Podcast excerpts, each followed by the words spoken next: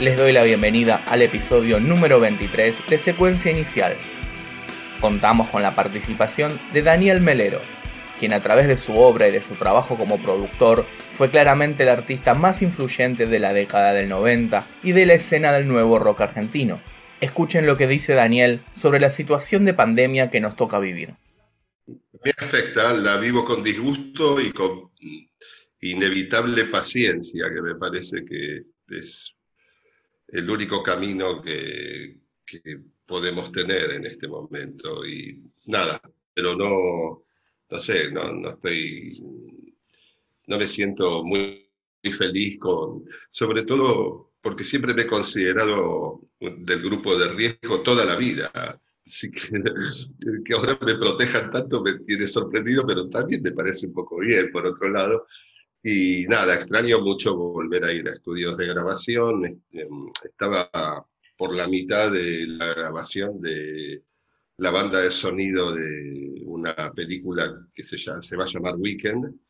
Y, y de un fin de semana a, la próxima sesión, el mundo cambió. Y por supuesto que sí podría, como muchas veces lo he hecho, continuar haciendo cosas en mi casa. desde hace mucho tiempo he vuelto a, a la idea de, de, la colaboración en estudio con otros artistas en el lugar, charlar sobre lo que se hace en el lugar, tener las respuestas físicas que los demás proveen en un diálogo y, y, hoy estamos en un universo en el que somos todos talking heads y resulta todo muy incompleto y, poco eh, preciso para, para cómo simulamos que es. Quiero entrar en tus cosas, revisar, abrir cada cuaderno y dejarlo en su lugar. Buscar del mar, darle cuerda a tus juguetes y verlos funcionar. Ajá, ajá,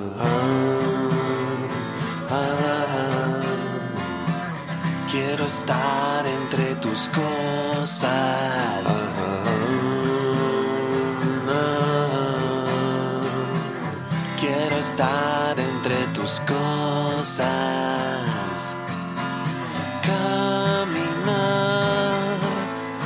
Oscuras por la sala y encontrar notas olvidadas y sentir que sos fatal.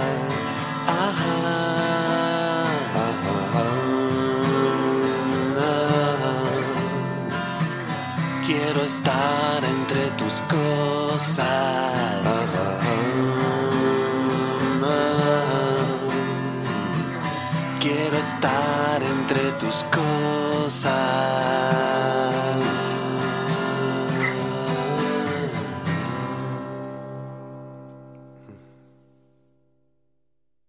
Continuamos hablando de La Ruta del Opio, su reciente disco, realizado junto a Diego Tuñón de Babasónico. Comenzamos por el arte de tapa y luego Daniel habla del proceso de creación del disco. Pero el arte de tapa es de Gabriel Rudd, que colabora muy habitualmente conmigo. Eh, hace las puestas en escena de mis shows y ha hecho algunas, varias tapas ya también de proyectos míos. Gabriel es más de, visitarme en el estudio de grabación que en casa. Él, y es bastante solitario, a él le queda muy bien la cuarentena, aunque también lo agota. Y este, nada, me parece un arte de etapa realmente brillante. Es, bellísima. ¿Vos tuviste alguna idea, participación o fue una idea de, Él vino a conversar con nosotros muchas veces, me conoce bien, sabía de qué se trataba esto desde los primeros esbozos y naturalmente además eh, él tiene un sello como artista muy reconocible, sobre todo también en las esculturas virtuales y, este, y a mí me interesaba ese tipo de impresión, inclusive que haciendo virtual es absolutamente un organismo extraño. Eh, parece la fachada de un hotel que está dentro de, del sistema digestivo de un ser gigantesco, eso, ¿no? Tiene porosidades. La verdad que yo eh, tengo una cierta importante admiración por, sus, por su obra.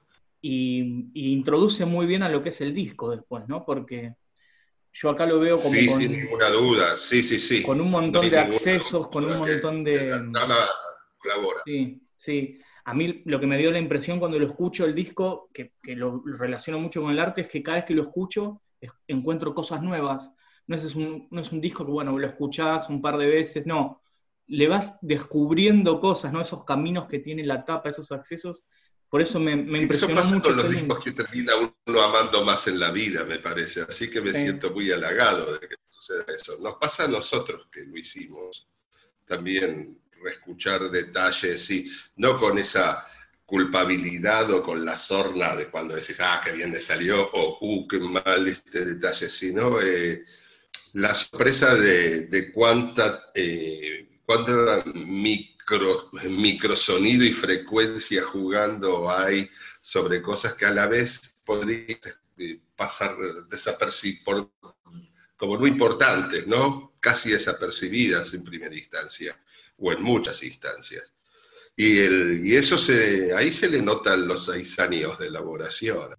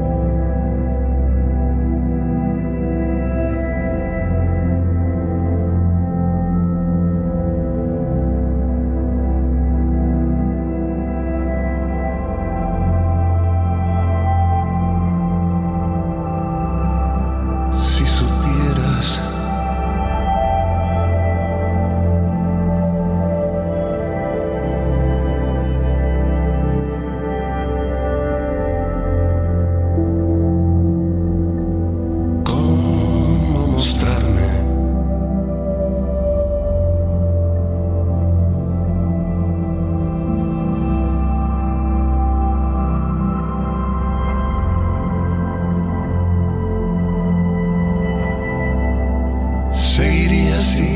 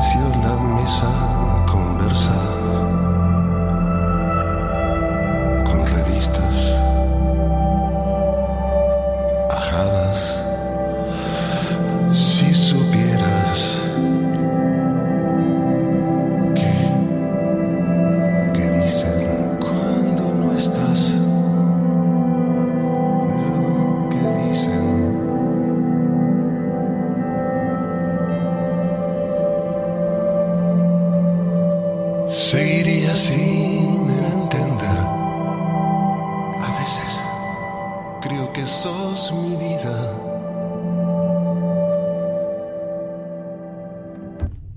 Y eso es un error. O sea, ni siquiera teníamos el plan de que esto tuviera necesariamente que ser un álbum. Como muchas veces los mejores proyectos eh, en los que me he involucrado, se trataba de juntarnos a jugar con la música. Y luego fue evolucionando, no fueron muchas sesiones de grabación, es mucho más eh, procesos, procesos sonoros, lo que hay que estar en el estudio, encerrados haciéndolo, no, es mucho más sentarse a volverlo a escuchar pensar dinámicas de extender el tiempo, cambiar la altura de los tonos, tomar una parte y ponerla fantasmagóricamente funcionando o no fantasmagóricamente. Hay veces que los procesos son... El tema es el proceso lo que se escucha, ¿viste? Como el exceso del afecto por el efecto. El Diego giraba, nos encontrábamos de vuelta. Muchos días eh, nos reuníamos solo para para escuchar música y, después en 15 minutos ocurría música o cambiábamos algo de, los temas y generalmente la música que escuchábamos tenía muy poco que ver con, con esta que estábamos haciendo. Eh, la verdad que por suerte y por placer estuve haciendo muchísimos discos en colaboración o como masterizando como productor y también discos míos. Este, se combinaba igual con que está el andamiaje de la amistad, en este caso, creada desde muchísimos años atrás.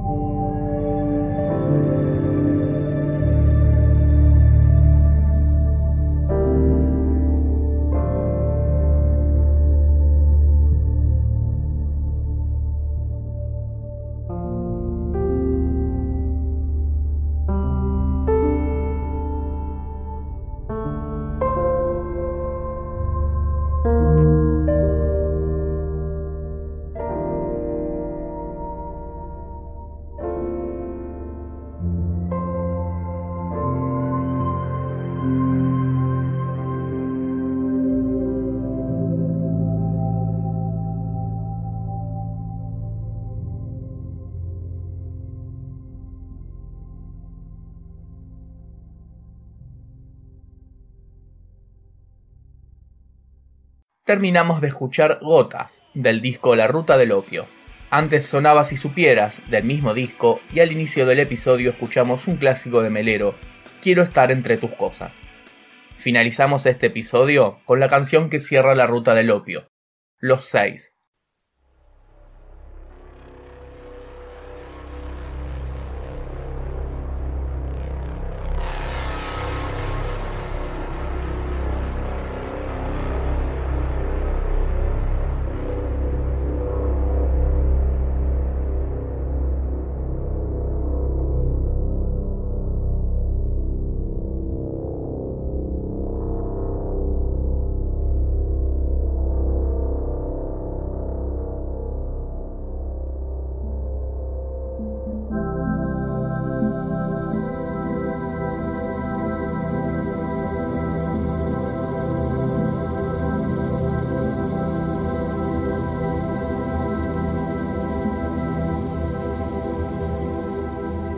en la capital del insomnio.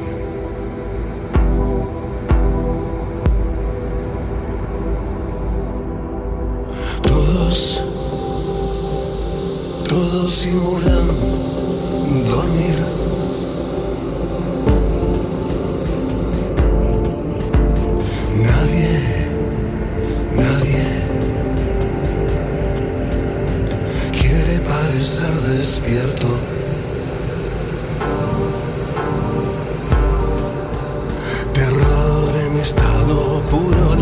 noche eterna.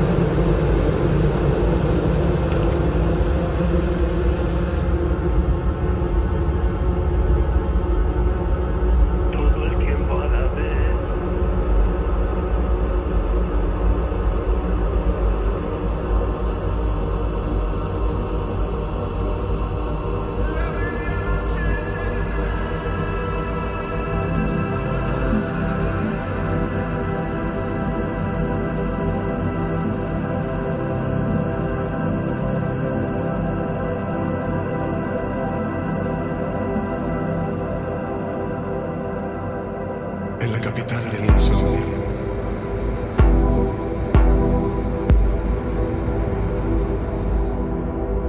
Todos, todos simulan.